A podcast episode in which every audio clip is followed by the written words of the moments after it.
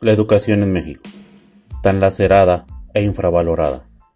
¿Cómo no recordar nuestros días de escuela? Se te invita a escuchar este podcast sobre experiencia docente, desde educación básica hasta posgrado. Óyenos los viernes cada quincena por esta plataforma.